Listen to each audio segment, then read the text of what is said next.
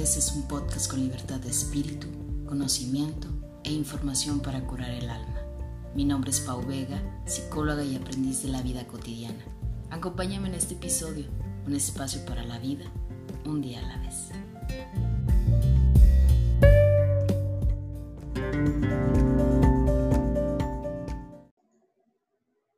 ¿Qué tal a todos los que nos escuchan? Bienvenidos a un episodio más. Soy Paulina Vega en un día a la vez. El día de hoy estoy muy contenta de que puedan estarme acompañando a través de este podcast.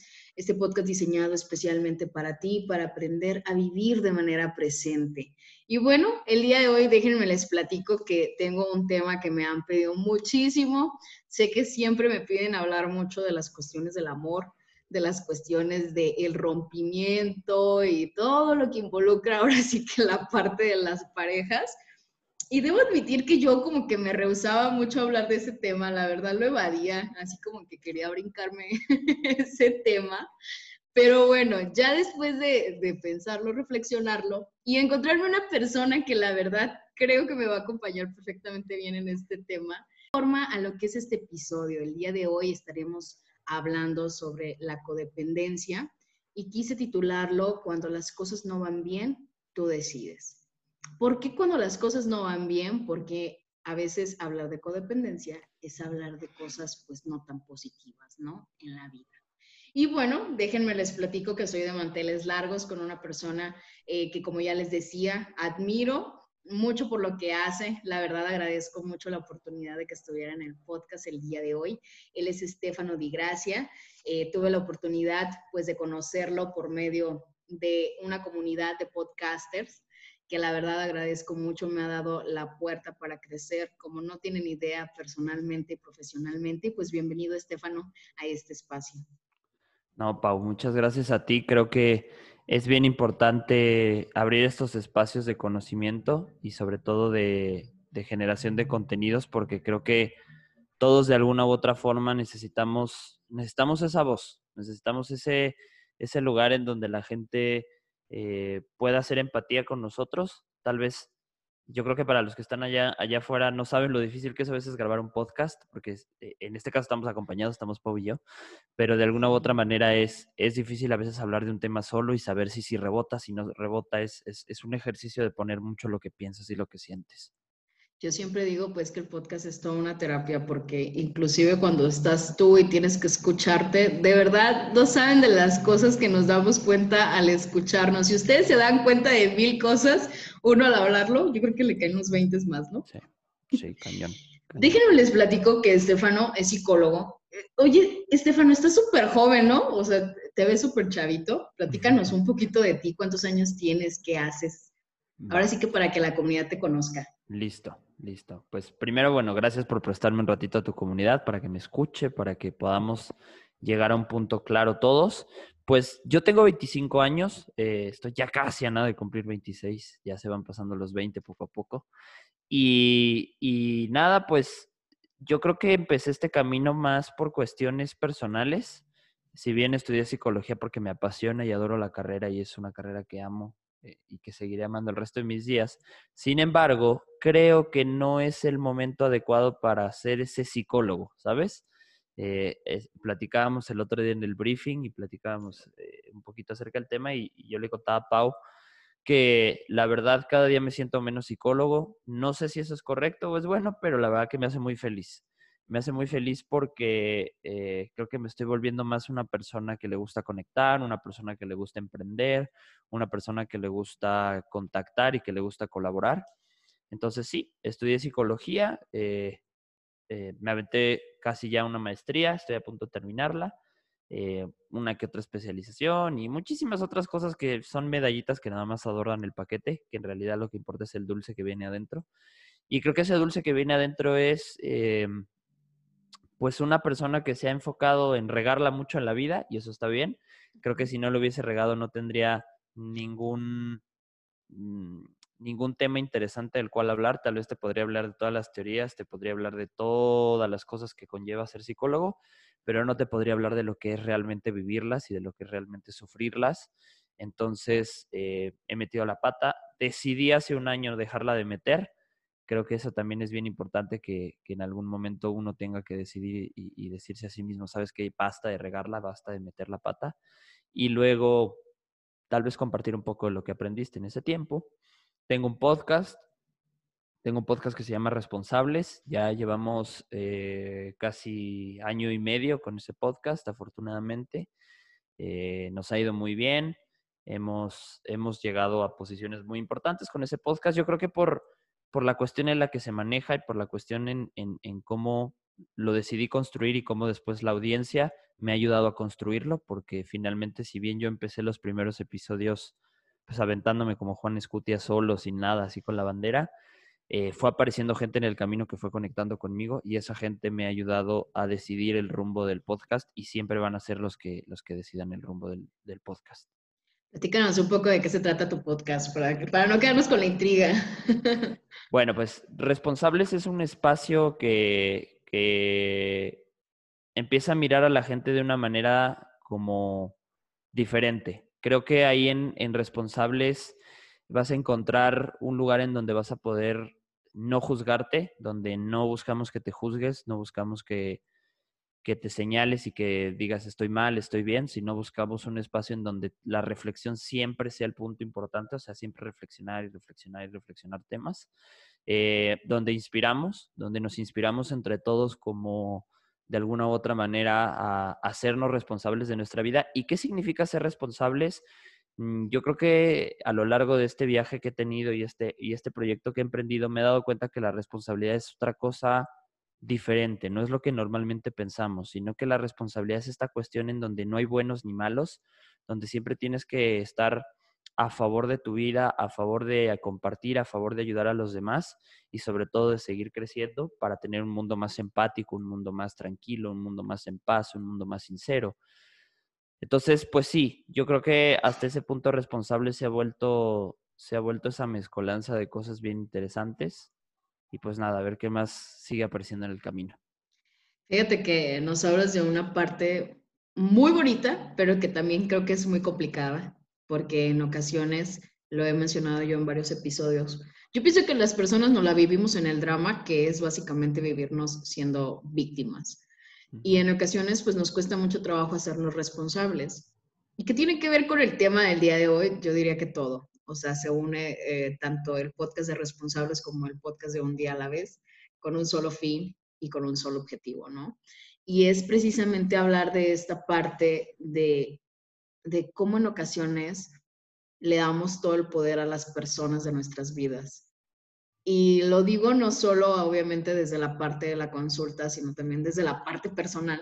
Por eso decía que me costaba tanto trabajo hablar de, de esto, porque yo creo que a lo largo de mi vida yo he aprendido y me he perdido. Y me he perdido muy fácilmente en muchas relaciones de pareja y también en relaciones familiares, no solamente en relaciones de pareja. ¿De qué manera has vivido tú un poco esta parte de la codependencia, Estefano? de la fregada. o sea, creo que creo que todos en la vida somos dependientes una vez, aunque sea una. Y, esto significa porque no sabemos realmente lo que valemos, lo que vale nuestro tiempo, lo que vale nuestro espacio, lo que vale nuestros sueños, nuestros proyectos. Entonces, pues yo tengo esa teoría, ¿no? Yo creo que todos, todos, todas las personas que ves allá afuera de la calle, en algún momento de su vida han pasado por una relación dependiente, no necesariamente de pareja, sino de, de, familia, de amigos, de trabajo, de compañeros, no sé, de lo que quieras, o hasta con un objeto también podemos ser dependientes. Entonces, pues sí le he pasado mal, la verdad sí le he pasado mal. He sobrevivido afortunadamente y, y creo que si eres un sobreviviente de la, de la dependencia, tienes que sí o sí compartir tu experiencia y ayudar a los que están pasando por un momento amargo. Totalmente. Fíjate que yo descubrí que precisamente hace un año eh, tenía yo una relación de pareja. Y cuenta en esta relación de pareja eh, que, que de repente, como les decía, me sumergí mucho en esta parte de querer ser como la novia perfecta la novia ideal para el otro y de repente me di cuenta de que sin que la otra persona me lo dijera, ni me lo pidiera, ni me exigiera más tiempo de más o más cosas, yo solita fui cambiando algo dentro de mí y fui como adaptándome, pudiera decirlo, a, la rutina y a la manera en la que el otro se desenvolvía. De repente cierta música que a mí no me gustaba ya era de mi favorita, cuando nada que ver. Y de repente mis amigas me decían, pues, ¿cómo es posible que a ti te guste ese tipo de música, no? Si nunca la escuchabas y tú eras bien rockerona y así. Y de repente yo ya acá con corridos y banda. y, y detallitos que me hicieron darme cuenta de que yo me estaba perdiendo. Me estaba perdiendo por, por querer que el otro se quedara.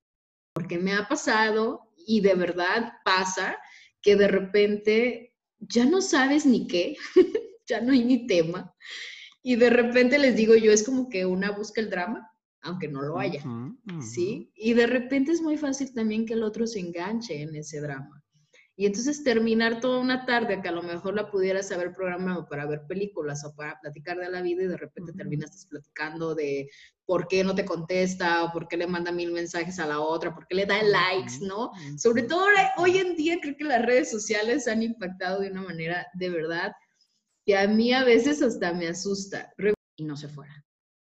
Y eso está bien cabrón, diría Estefano. Cuando te das cuenta está muy cabrón. Bastante, bastante, porque sabes que es un momento en el que despiertas y te das cuenta que no tienes nada importante que te haga levantarte todos los días motivado, ¿sabes? O sea, yo creo que la dependencia surge en el primer momento en el cual estás dispuesto a sacrificar algo que a ti te gusta y algo que a ti te apasiona por mantener una persona a tu lado, por pagarle eh, que esté a tu lado o que no se vaya o que te trate bien o, o, vete tú a saber miles de las formas que hay, ¿no? O sea, a mí me pasó lo mismo, ¿no? Y sabes que yo me di cuenta que precisamente responsables y todo el proyecto surge yo creo que por parte de la dependencia, que yo era dependiente no solamente a, a, a, parejas, sino que era dependiente a amigos, era dependiente a unos, a unos amigos que hoy aprecio mucho y que quiero eh, con todo el corazón. Sin embargo, pues sí me dieron mucho la torre porque ellos tienen otro tipo de vida que yo probablemente no tengo y que sobre todo ellos eh, tienen sus objetivos alineados a otro lado en los cuales yo desde un principio sabía que no los tenía y para mí fue muy sencillo sacrificar mis sueños, sacrificar mis objetivos, sacrificar mis pensamientos, mi criterio, mis ideologías por mantenerme con ellos, ¿no? Entonces, es muy feo cuando un día te despiertas y te das cuenta que todo lo que has elegido en los últimos meses, nada te gusta. Sí, yo creo que también cuando llegas a la parte... Fíjate que en la mañana estaba escuchando un podcast de, de cómo superar a tu ex. Y lo estaba escuchando porque hay una psicóloga, Yusel, que me encanta su podcast. Y estaban hablando de este tema que muchos se, se, se preguntan. Y yo, yo decía, ¿cómo es posible que en algún momento estemos pensando en cómo superar a nuestro ex? Si se supone que deberíamos simplemente de, de ser como un camión pasajero, que a veces se suben cierto tipo de personas y luego se bajan y pues ni modo, ¿no? Simplemente disfrutas el camino con ellos. Pero en ocasiones se vuelve muy difícil y sería, yo creo que importante empezar a ubicar a la gente desde dónde viene nuestra dependencia, ¿no? O sea, de dónde surge esta dependencia a cosas, personas, familiares, amigos, exparejas posiblemente. Mira, igual y no es una idea que normalmente la gente diga, pero yo creo que viene o vino en ese momento mi dependencia de la irresponsabilidad y la inutilidad que tenía en mi vida. O sea, ¿a qué voy? Creía que todo lo que pensaba, que todo lo que hacía, que todo lo que decía, que todo lo que quería no valía la pena, entonces para, era más fácil sacrificar esas cosas y adquirir otras para que la gente me quisiera. Entonces yo creo que eh, viene, está muy enraizada tal vez esa parte dependiente mía en la necesidad de aprobación hacia los demás. O sea, esa, esa, esa necesidad que tenía que los demás me aprobaran para que estuvieran conmigo, para que me aplaudieran, para que me dijeran que era chingón, para, para sentirme acompañado, para sentirme que valía la pena, ¿no? Yo no me imagino que hace dos años o hace tres años ese Estefano del pasado estuviese teniendo un podcast. No me lo imagino porque seguramente sí lo, sí lo pensé en su momento, pero no tenerlo porque sabía perfectamente que nadie, nadie iba a compartir esa idea de la gente que tenía a mi alrededor en ese momento y mucho menos este, lo iban a tomar en serio, ¿no? Sí, claro. ¿Qué ha sido lo más difícil de tener que hacer un podcast de, de responsables? Creérmela. ¿Sabes? Creo que creo que la gente que nos hace el favor de escucharnos mm, no puede sentir esa parte y qué bueno que no la siente porque es de la fregada, pero cuando vas empezando un podcast, y es más, no solamente cuando vas empezando, porque me ha tocado afortunadamente hablar con creadores que ya llevan un buen tiempo haciendo cosas y les ha ido bastante bien, eh, siempre está esa cuestión de, mm, creo lo que digo, realmente soy lo que pienso, realmente soy lo que predico, soy lo que digo, y eso es bien difícil, o sea, esta es una, una falacia tal vez que no se nota, pero de verdad yo cada vez que grabo un episodio es cuestionar mis creencias, es cuestionar lo que siento, es cuestionar lo que quiero. Y está padre. La verdad, ya después de, de gracias a la vida y gracias a Dios, de 60 episodios, ya puedo superar cada vez que lo hago. Ya te gustan los fregadazos, pues. Sí, sí, ya los disfrutas. Entonces, es complicado y creo que ahí también hay una dependencia muy grande, una dependencia a tu forma de pensar, a tu forma de ser, a tu forma de, de reflexionar. Hablábamos de nuevo en el briefing que tuvimos la semana pasada eh, y, y platicábamos de esta parte de que tú y yo somos psicólogos y lo difícil que es hacer un podcast, ¿no? Tal vez sí. Es muy fácil pararse en un estrado, pararse ante un micrófono con la credencial de psicólogo y decir lo que quieras porque en verdad no estás siendo vulnerable. Yo creo que la dependencia también es, es eh, para dejar de ser dependiente tienes que atreverte a ser vulnerable, porque sabemos que somos dependientes porque no queremos ser lastimados, porque no queremos sufrir la soledad, porque no queremos sufrir la exposición, porque no queremos sufrir cosas feas. Entonces, yo creo que el primer punto para empezar a, ser, a dejar de ser dependiente es atreverte a ser vulnerable. ¿Cómo podemos identificar si estamos siendo dependientes a algo o a alguien? a mí me gusta mucho pensar que la dependencia son como las adicciones, ¿no? Entonces, uh -huh. eh, eh, como cuando de pronto te das cuenta que ya no puedes dejar de tomar alcohol, que ya no puedes dejar de ver una serie, que ya no puedes dejar de pensar en ciertas cosas, que ya no puedes dejar de fumar, lo mismo, que ya, que ya no puedes dejar de ver esa persona o dejar de ver ese objeto, o dejar de hacer esa actividad, esa es la dependencia, es, es, es, es cuando esa cosa que está fuera de ti se convierte más importante que lo que está dentro de ti. Fíjate, Estefano, que ahorita se me viene a la mente una de las preguntas que, que me han hecho regularmente mis alumnos y siempre me han preguntado mucho, pero es que, ¿qué de malo tiene ver a mi novia todos los días o a mi novio todos los días, no? Entonces, de repente, creo que es una línea muy delgada en la que también pudiéramos confundirnos en lo que es saludable y lo que no es tan saludable. ¿Cómo pudiéramos ahora sí que esclarecer un poquito más este punto? Sobre todo porque sé que la mayor parte de la gente, el tema que les mueve es el de la pareja, ¿verdad? También, así por como supuesto, que trato de encabinarme mucho a eso. Por supuesto. Porque es nuestro, pues nuestro espejo, ¿no? Y, y, lo que nos rodeamos toda la gente. O sea, el amor yo creo que es algo que, que a todos nos mueve. Pero ¿cómo pudiéramos así como que esclarecer esta idea de, de en qué punto nos perdemos, pues? Mira, a ver, ahí te va. Yo estoy pensando precisamente en, en, en lo que yo vivo, ¿no? Uh -huh.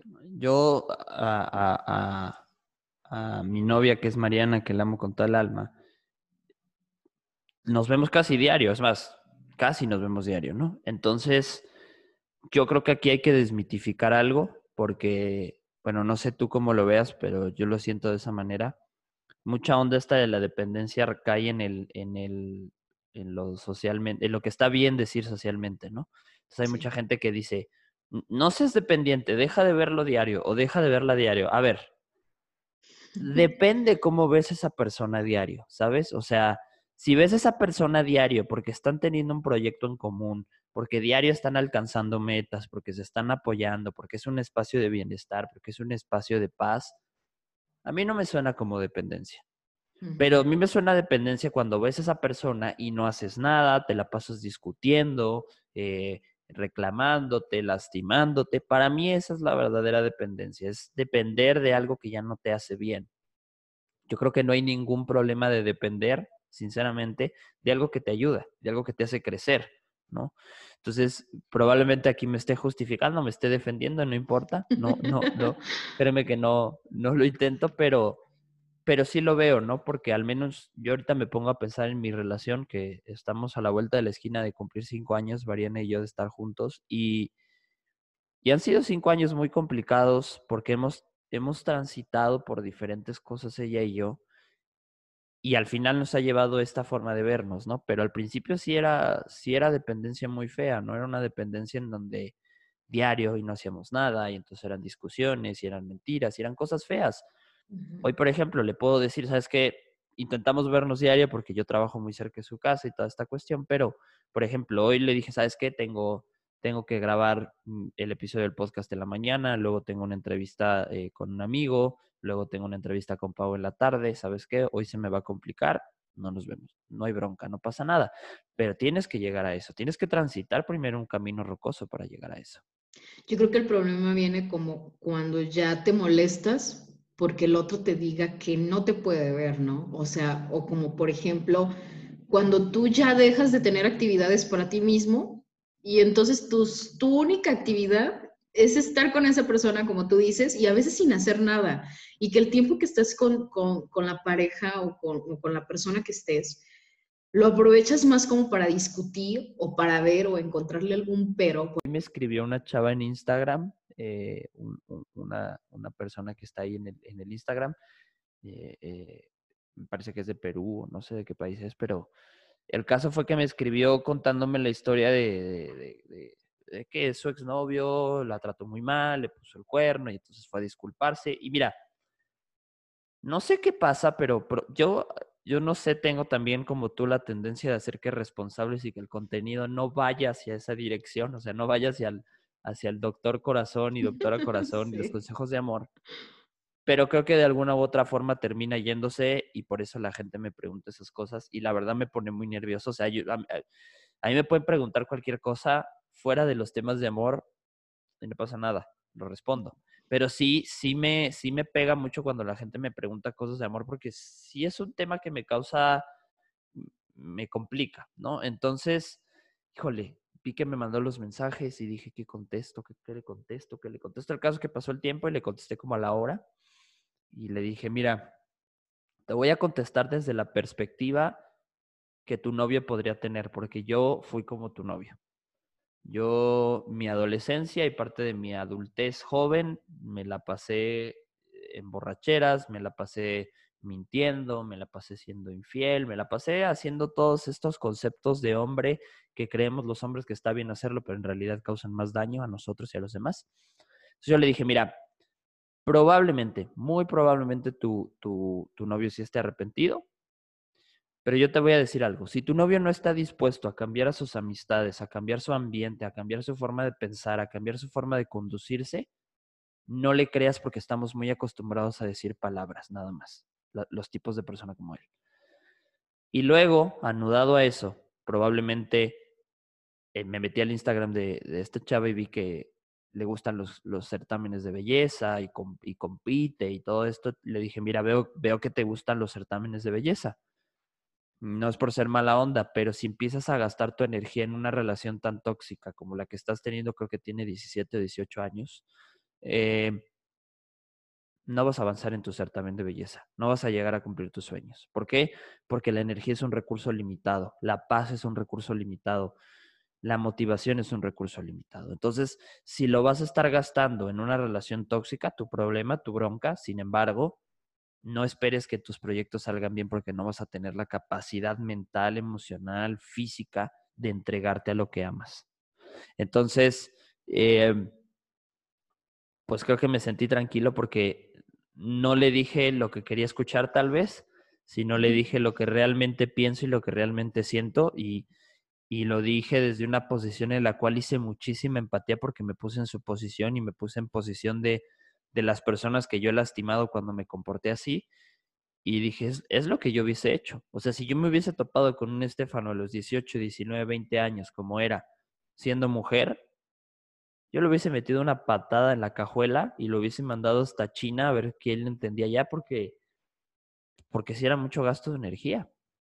Y en ocasiones nos, nos cuesta trabajo como identificarlo, ¿no? O no sé tú si te fue fácil, pero yo recuerdo que todo el mundo me decía, así como que estás en una relación tóxica, estás con alguien que no, no te va a dejar algo bueno. Y yo recuerdo que cómo juzgaba a la gente porque me lo decían. Yo de hecho hasta me molestaba, tengo que reconocerlo yo me molestaba demasiado y decía, ay, ¿por qué me dicen eso? O sea, no quieren que esté feliz, no quieren que esté tranquila, gente envidiosa, ¿no? y cuando me di en la madre, en la madre, literal, recuerdo que tengo un amigo que me dijo cuando me vio en esa relación pasada, que me dijo, ¿sabes qué, Pau? Me voy a alejar un rato de ti. Ahí voy a seguir, ahí a lo lejitos, porque creo que esa persona no te va a hacer bien.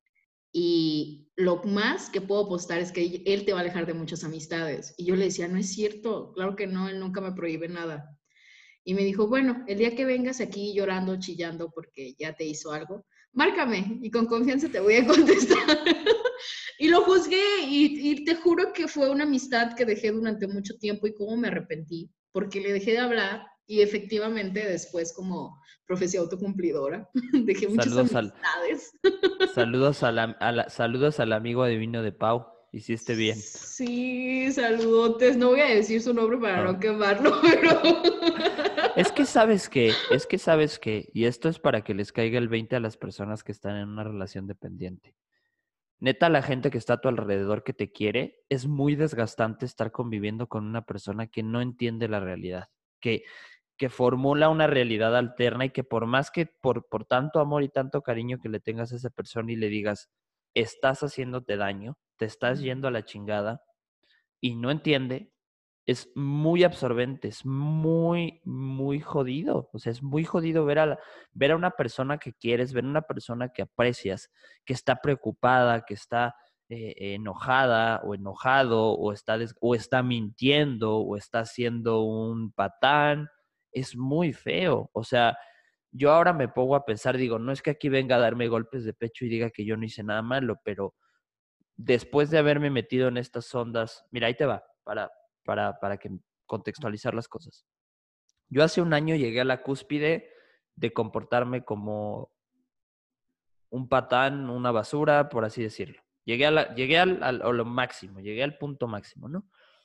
Y que cuando, cuando tú llegas al punto máximo de un comportamiento que es negativo, lo único que vas a recibir es abandono. Te vas, todo el mundo te va a abandonar, ¿no? Entonces, cuando todo el mundo te abandona, eh, es como que se van las nubes que bloquean tu panorama y ves la realidad de las cosas, ¿no? Entonces mm. dices, la cagué, ¿no? Y entonces, después de haber dicho la cagué, tienes que empezar a darte cuenta que vas a tener que empezar desde cero, que vas a tener que empezar pidiendo disculpas, que vas a tener que empezar aceptando la vergüenza de haber hecho y de haber destruido amistades, de haber destruido personas, de haber destruido familias, de, lo que hayas destruido, tu trabajo, tus sueños, tus pasiones. Y después de eso, va a venir un proceso muy importante que es el que aprendas a conocerte, que te descubras. Eh, yo creo que nunca terminamos de descubrirnos, eso es cierto, pero sí puedes avanzar, sí puedes, sí hay niveles, sí hay niveles de descubrimiento ignorantes, por así decírtelo, y eruditos, ¿no? Hay gente que se conoce muy bien o se conoce lo mejor. ¿Y qué pasa cuando te conocen, te conoces mucho? No es que puedas cambiar las cosas tan sencillo porque no es tan fácil cambiar un aspecto de tu conducta. Lo que es más fácil es que cuando tú aprendes a conocerte bien, te vuelves como un vigilante, ¿sabes? Te vuelves como una persona que está constantemente observándote a ti mismo. Entonces sabes perfectamente cuando algo va a desencadenarte cierta, cierto factor de tu personalidad o, de, tu, conducta que te va a llevar a, a sufrir otra vez. O sea, eh, por eso es bien importante que nos conozcamos. No, no, no por otra cosa, sino porque en realidad ser un vigilante de tus propias conductas es lo mejor que te puede pasar para que el día de mañana no vuelvas a depender o no vuelvas a hacerle daño a nadie. Claro. ¿No? Para mí eso es bien importante. Y darnos cuenta de que también, como les decía, la pareja también se convierte en un espejo. A veces en ocasiones no nos damos cuenta, pero aquello de lo que reniegas con tu pareja, aunque no vivas con él, no estés casado o casada con él, puedes darte cuenta de mucho de lo que tú tienes que trabajar o de lo que tú tienes y ni siquiera te has dado cuenta. Y que la pareja viene nada más así como a decirte, hola, aquí estoy. O sea, tú me elegiste, tú decidiste estar conmigo. no fue como que alguien nos obligue a estar en una relación codependiente, que claro, hay parejas en las que ya pasan a violencia, que ya estaríamos hablando de otros términos y de otro grado, pero a final de cuentas, nadie nos obliga a estar en una relación. Estamos porque queremos y porque así lo decidimos. Pero también yo creo que es válido algo que tú decías al inicio y es, o sea, está bien que te des cuenta de que ya estás bien madreado y que estás en una relación codependiente, pero ¿y ahora qué vas a hacer? ¿Qué vas a hacer con eso? Hay gente que, de verdad, yo me he encontrado amistades que me dicen, no me importa, me vale, yo lo amo, yo lo quiero, o quiero estar en una relación tóxica, y yo digo, está bien. O sea, si tú así estás a gusto, está chido, pero tampoco vengas entonces a victimizarte de por qué te pasa lo que te pasa, porque entonces tú decidiste estar en esa relación. Y como yo les decía, a veces es bien difícil entenderlo, porque como codependiente eres el último que te quitas así como que la bendita. Y creo que sí ocupas llegar, híjole, a lo mejor voy a sonar bien drástica, pero creo que sí ocupas como tocar fondo para darte cuenta de que necesitas salir de ahí. Completamente de acuerdo. No es que seamos mala onda, seamos culés, pero Ah, yo creo que todo, todo ser humano necesita en algún momento ver su suerte y darse cuenta que si sigue funcionando de la misma manera en la que está funcionando, va a perder. O sea, el juego game over, no puedes avanzar más. Entonces, híjole, yo creo que no es que les deseemos mal, pero de verdad, eh, tocar fondo es bien importante. A mí, yo cuando estaba en esos momentos en los que toqué fondo, eh, no solamente me, me enfoqué y me esforcé en conocerme a mí mismo, sino que empecé a explorar una parte que era mi espiritualidad, por así decírtelo, ¿no? Entonces, eh, cuando, yo cuando yo empecé a experimentar mi, espiritualidad, me di cuenta que eh, la espiritualidad que yo tenía en ese momento no era realmente la que me gustaba, o no era ni siquiera algo que yo había elegido. Entonces dije, bueno, vamos a, aprovechando que me estoy echando un clavado en todos mis aspectos como persona, voy a elegir, lo primero que voy a elegir va a ser mi espacio de espiritualidad me metí mucho a las ondas budistas. No soy budista, no porque no quiera, sino porque, y esto que quede bien claro, esto es un disclaimer para todos los que les guste el budismo, no vas a poder ser budista nunca porque el budismo no está diseñado para la gente del occidente. Está diseñado para la gente oriental, está diseñado para ese tipo de personas. Puedes aprender muchísimas cosas como yo lo hice, pero no esperes volverte budista. Así que ojo con eso. Si te quieres volver budista, vete a vivir a algún país de Oriente, rápate la cabeza, despoja tus, despoja tus pertenencias, quédate con cuatro cosas y dedícate a hacer el bien y a no ganar un peso y nada más vivir de la caridad. Eso sí es ser budista. Pero bueno, volviendo al tema, es que sí soy muy drástico con eso porque luego escucho Fíjate que todos los mexicanos de no, gracias, que nos seguimos quedando aquí. Sí. No, y está bien. A ver, es nuestra forma de vida, pero me he topado con mucha gente en el camino, sobre todo cuando me metí en las ondas budistas. Y con todo respeto, si hay alguien aquí, no me, no, no, no me avienten piedrazos, pero no falta el, tipo o, o, la mujer que es, yo estoy alineado y están con sus rosarios y están tatuados y yo soy budista. No, espérate, compadre. ¿Te gusta el budismo? ¿Lo disfrutas? ¿Te gusta la yoga? ¿Te gusta toda esta parte? Pero no lo eres budista. Entonces, a mí algo, una de las primeras enseñanzas que recibí al, al, estudiar y al aprender budismo fue algo más o menos como tú puedes elegir el sufrimiento que quieras, ¿no? Y eso fue para mí, es como, Ah, o sea, ¿cómo? No, como que estamos muy programados aquí en el, en el occidente a que el sufrimiento es malo y que el sufrimiento no lo puedes elegir, te toca porque te toca. Y no es cierto. A mí me enseñaron que no. Después de cuando, cuando aprendí esto es una, el sufrimiento es necesario. La vida es un sufrimiento y la carrera que todos tenemos es de aprender a lidiar con ese sufrimiento. Y dos, puedes elegir tipos de sufrimiento, o sea, ¿Cómo? Tú eliges si quieres quedarte en una relación tóxica y sufrir todas las noches llorando porque no sabes si tu pareja te está siendo infiel, te está mintiendo o está en su casa. O puedes elegir que tu sufrimiento sea elegir una pareja que no te dé tanta adrenalina, pero que disfrutes y que haya sinceridad y que tu sufrimiento sea si te haces un pan con cajeta, un pan con Nutella. O sea, sufrimientos, sufrimientos hay para todos, pero hay que aprender a elegirlos con una persona que no quiere entender que está en una relación dependiente, hazte un gran paro y aléjate un ratito. Vas a, vas a hacer dos, dos cosas fundamentales, vas a echarle la mano en alejarte. Una, vas a echar la mano a ti de que no, no te van a estar drenando la energía, no te van a estar drenando tu paz en querer ayudar a una persona que, que, amas y que no se quiere ayudar y aparte es muy feo, es como, es como cuando lamentablemente te toca cuidar a un enfermo familiar o amigo terminal y lo estás viendo que está sufriendo pero no puedes hacer nada por esa persona, me parece que es lo mismo eh, cuando estás con un amigo, una amiga, un primo, una prima, un hermano, una hermana que es dependiente, eh, aléjate porque te va a hacer bien a ti. Y dos, le vas a hacer entender a esa persona que si quiere mantener cierto tipo de gente alrededor de ella o de él tiene que hacer sacrificios y probablemente uno de esos sacrificios sea darse cuenta que está viviendo una relación de la chingada. Entonces, no hay más. A lo mejor si ves que está corriendo peligro esa persona, que también es válido, ya digo, hablamos de otra cosa que a lo mejor es violencia, pero bueno, intenta alertar a la gente que está cerca de esa persona que puede sufrir o que le puede pasar algo y lo máximo que puedes hacer, lo máximo que puedes hacer es intentar llevarlo a un lugar en donde un profesional la va a asistir y la va a orientar, pero hasta ahí. No, aquí, aquí, ¿cómo te lo explico? No, yo tengo un concepto, por ejemplo, de héroe muy diferente al que tiene la gente normalmente y creo que héroe es para ti, ser héroe es para tu vida, no seas el héroe de alguien más. Para ser el héroe de alguien más, necesitas cursar muchos años, necesitas vivir mucho, necesitas reflexionar mucho y eso casi nadie lo tenemos. Creo que ese, ese es uno de los papeles que ronda mucho en, en las relaciones dependientes. Peleamos por ver quién es más víctima. Es que yo te hice esto por esto y es que tú me hiciste esto por esto. Ok, a ver, pues sí, pero el caso es que no podemos seguir dañándonos. Totalmente cierto. ¿Y qué pasa, por ejemplo, con las personas porque también es algo que comúnmente decimos de todos son iguales o todas son iguales. Y claro, o sea, podemos aplicar... la luz, ¿eh? Perdón. Sí, sí, sí, adelante. Te escucho, ¿eh? Y podemos creer que en realidad la parte de la responsabilidad, o sea, sí la tomamos, ¿no? Y decimos, bueno, yo me hago cargo de lo que yo elijo, pero también que creo que hay una parte donde no nos damos cuenta de que seguimos atrayendo al mismo tipo de hombres o al mismo tipo de mujeres.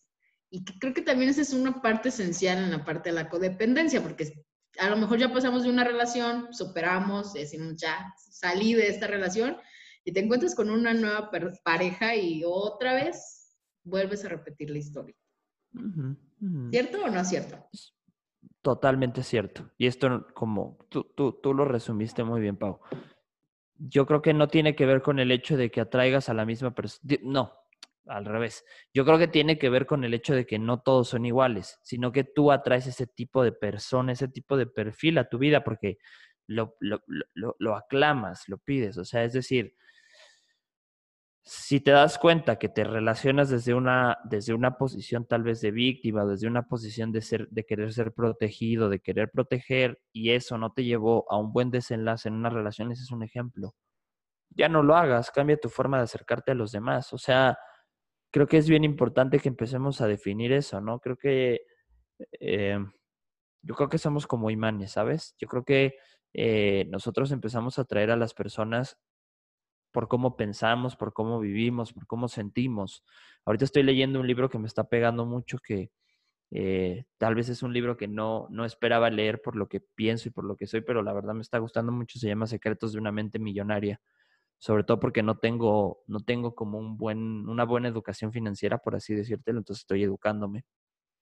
Y, y entonces eh, hay una parte al principio del libro que dice que finalmente tu mundo exterior está condicionado y está definido por el mundo interior, ¿no? Entonces, es bien importante que, emprendas un viaje de, decir, sabes que no sé amar, no sé tener buenas finanzas, no sé estudiar, no sé trabajar bien, voy a aprender. Y entonces en ese proceso en el que vas aprendiendo, tu mente va cambiando, tu forma de pensar va cambiando, la gente con la que te relacionas va cambiando y eso va a hacer que tu vida cambie. Porque es bien importante. queremos, no sé si te ha pasado, yo lo he visto con muchas personas, hasta yo lo llegué a hacer, que acabamos una relación dependiente y entonces como que nos queremos apapachar. Como, ay, ya me liberé, ya soy libre, ahora puedo hacer lo que quiera. No, espérate, la cagaste. O sea, que el otro te haya hecho daño y que el otro parezca que, o, o parezca que ha sido el culpable de lo que te pasó, bien, pero a tus ojos tú deberías ser el culpable. Y entonces, ¿qué pasa cuando eres culpable de, estar en una relación dependiente? En cuanto la termines, tu único objetivo es aprender a no volver a meterte en ese tipo de relaciones. No, no apapacharte, no decirte pobrecito de mí y ya soy libre. No, no. No, a mí esa, a mí esa idea no me gusta porque la veo mucho, ¿no? Y yo creo que la debes de ver mucho en tus alumnos cuando híjole, es que cortaron con el novio y la novia, no, vamos a ponernos una, una borrachera y, me lo merezco, y entonces le hablas a todos los cuates que no les hablaste hace mucho tiempo. No, espérate, no, no, no, no, no, no, no, no. O sea, que de repente ya quieren conocer a alguien más o salir con alguien más. Como si el clavo, el clavo, ajá, el del clavo, ¿no? Error, error. Mira, hay, hay, hay, hay una metáfora muy clara cuando tú haces eso de un clavo, quita otro clavo.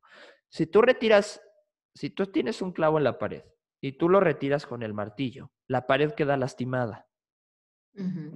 Entonces, si, empiezas no vean, a... No vean mi pared, ¿eh? si empiezas, si empiezas a meter otro clavo en ese hoyo, ¿qué va a pasar? La pared se va a seguir desmoronando y no va a quedar fijo. Entonces es muy real, no es, es que porque está mal dicho, un clavo saca otro clavo, no, es que cuando quitas un clavo y pones un clavo en el mismo hoyo no va a funcionar, no funciona. Tienes que resanar esa pared, tienes que dejar que seque esa pared, que agarre fuerza, volverla a pintar y ahora sí ya puedes clavar otra vez. Inclusive darnos cuenta que tantos clavos queremos poner, ¿eh? Lo que te digo, es lo que te digo que tenemos, tenemos esta ventaja como podcasters de reflexionar de más. Entonces, eh, eh, pues no es que quiera meter más gente al mundo de los podcasts, pero si a lo mejor crees que necesita reflexionar, pues hacer un podcast es buena idea.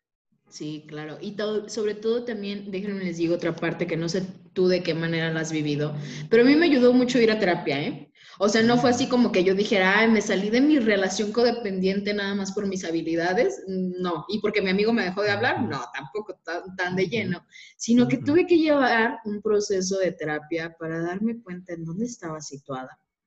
Darme cuenta de lo que yo estaba haciendo y sobre todo de lo que yo estaba contando. Porque la verdad, sí, yo era la típica que tenía que decir es que él era el maldito que me hizo, me hizo llorar, me hizo sufrir y yo toda víctima porque él vino y me rompió mi corazoncito. Y me salí del drama, de verdad, y como lo he dicho, me liberé del drama y dije, a ver, a ver, Paulina, ¿no? O sea, tú también qué hiciste, tú también de qué manera fuiste la malvada en su cuento, porque tampoco fue como que todo lo hiciera él, sino yo también tuve conductas y acciones que obviamente en la relación tuvieron que llevarme a ese punto y que hoy en día agradezco muchísimo, ¿eh? Como no tienen idea, o sea, afortunadamente digo gracias por haber sido el maldito que en ese tiempo eras, porque si no, hoy no lo estaría platicando de la manera en que lo platico. Probablemente lo estaría llorando todavía, extrañando. Porque, porque cuando te sales del drama, empieza la trama. ¿Sí me entiendes? O sea, sí, claro. cuando te sales del drama, de esa simulación de realidad que estás creando para que la gente tenga lástima por ti y te apapache sin tener que sacrificar el hecho de quererte salir de una relación, empieza el trama cuando de verdad te tomas las cosas en serio y dices, sabes que yo fui responsable. Fíjate que ahorita que, que, que mencionabas mucho eso es, es, es cierto. Yo creo que no lo había contado, pero igual, igual sí, a veces digo muchas cosas y no me acuerdo, pero yo cuando, cuando hace año y cachito me pasó todo esto y caí en, en, lo más profundo de, mis límites, pues yo tuve que ir a terapia y fui, y fui, digo, para los que los escuchen que son psicólogos, fui a psicoanálisis y fui, estuve al principio casi ocho meses, tres veces a la semana. O sea, tuve que meterme a escarbar dentro de mi cabeza, dentro de mis sentimientos, dentro de mi historia para darme cuenta en qué la había cagado. O sea, es que es eso. Es, si no te das cuenta que después de haber terminado una relación pesada, una relación que duele mucho, no tienes esa necesidad de aprender de ti y de decirte, no quiero volver a pasar esto, no vas a cambiar. Porque con el simple hecho de decir, no me voy a volver a meter con ese tipo de mujeres o con ese tipo de hombres, no sirve de nada. Lo que tienes que decir es, ok, no quiero volver a pasar eso, ¿qué necesito hacer? Conocerme más. Tal llorarme, cual. llorarme más, ¿no? Porque, ¿sabes? A mí algo que me funcionó mucho para poder salir del hoyo fue llorar. O sea, literal tirarme en una cama, en una cama y, y también no permitir que los demás evadieran mi sentimiento, porque claro, como amigo y como familiar, lo menos que quieres es ver a una persona triste, que quieres. Yo recuerdo que todo el mundo me decía, vamos a salir, vamos acá, vamos a tomar, vamos a esto, ¿no? Y llegó un punto donde yo siempre decía que no. Y socialmente, pues era visto negativo porque cómo te vas a tirar en la depresión por alguien. Pero a mí me ayudó, ¿eh? O sea, me ayudó a tirarme en la cama, pero también, claro, decir en un momento, órale, ¿no? Ya me tengo que parar y tengo que hacer algo por mí. Pero fíjate que en, algunas, en algunos episodios, eh, Estefano, hemos recomendado algún contenido, alguna lectura. Digo, nos has proporcionado dos el día de hoy, pero no sé si tengas alguna más que puedas recomendarnos a las personas que nos escuchan. ¿Acerca de este tema? Sí, pudiera ser o de alguno que a ti te guste. Acerca de este tema, recién acabo de, terminar un libro eh, buenísimo que, que, me lo recomendó otro creador de contenido muy, muy bueno. Y se llama el libro, eh, en inglés es Scary Close, pero en español es Aterradora Cercanía, de Donald Miller. Es un libro, a ver, yo hasta que, hasta que casi terminó el libro me di cuenta que Donald Miller era un escritor cristiano, no tenía ni la menor idea pero probablemente si me hubiese enterado antes de que era escritor cristiano, igual me hubiese caído en el libro, pero es maravilloso ese libro. Es un libro en donde eh, Donald Miller te cuenta su proceso de darse cuenta que él no podía ser, no podía estar cerca de la gente, no, no generaba una intimidad real por miedo. Y entonces dependía de relaciones, dependía de pensamientos, dependía de ideas. Y ese viaje que él fue teniendo cuando conoció a su esposa, Está bien interesante, está bien padre. Te juro que es un libro que yo estaba, que lo empecé a leer y hubo partes que resonaron tanto en mí que te lo juro que estaba leyendo y estaba llorando. O sea, fue, fue, fue muy bonito leer ese libro porque de verdad aborda los temas que no nos gusta abordar y que no nos gusta decir. Eh, eh, eh, muy bonito. Ese es un libro muy padre. Esa parte que tú mencionas, sobre todo del budismo, de aprender a ver el sufrimiento como no una parte negativa, sino como una parte de crecimiento profundo, es algo que nos ayuda mucho en esos momentos.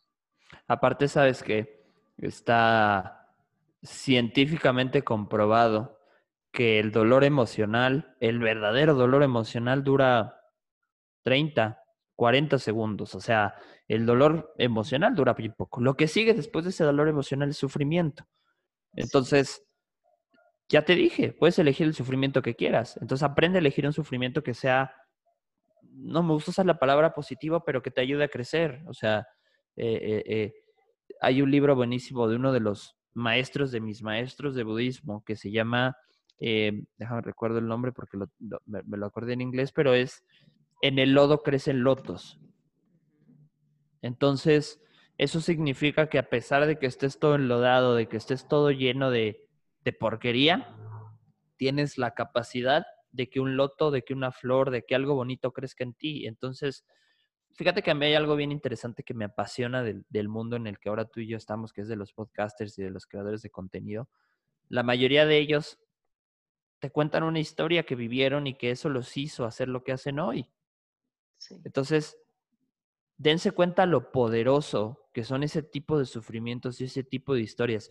No sé si a ti te pase, pero a mí me pasa muchísimo que cuando veo a una persona sufrir, tal vez en mi parte masoquista, lo disfruto porque digo, híjole, si esta persona se da cuenta que ese sufrimiento lo puede catapultar a ser alguien mejor, sufre, disfrútalo, porque, porque vas a crecer. Entonces, si a lo mejor ahorita alguno de tus alumnos nos está escuchando que tengan, eh, que tienen la prepa 16, 17, por ahí, y le están pasando muy mal, felicidades Aprende a observar qué estás pasando, vuélvete ese vigilante de tu sufrimiento, obsérvalo bien a la cara y date cuenta que tienes que tener responsabilidades para salir adelante y el día de mañana ser mucho más grande de lo que eres ahorita.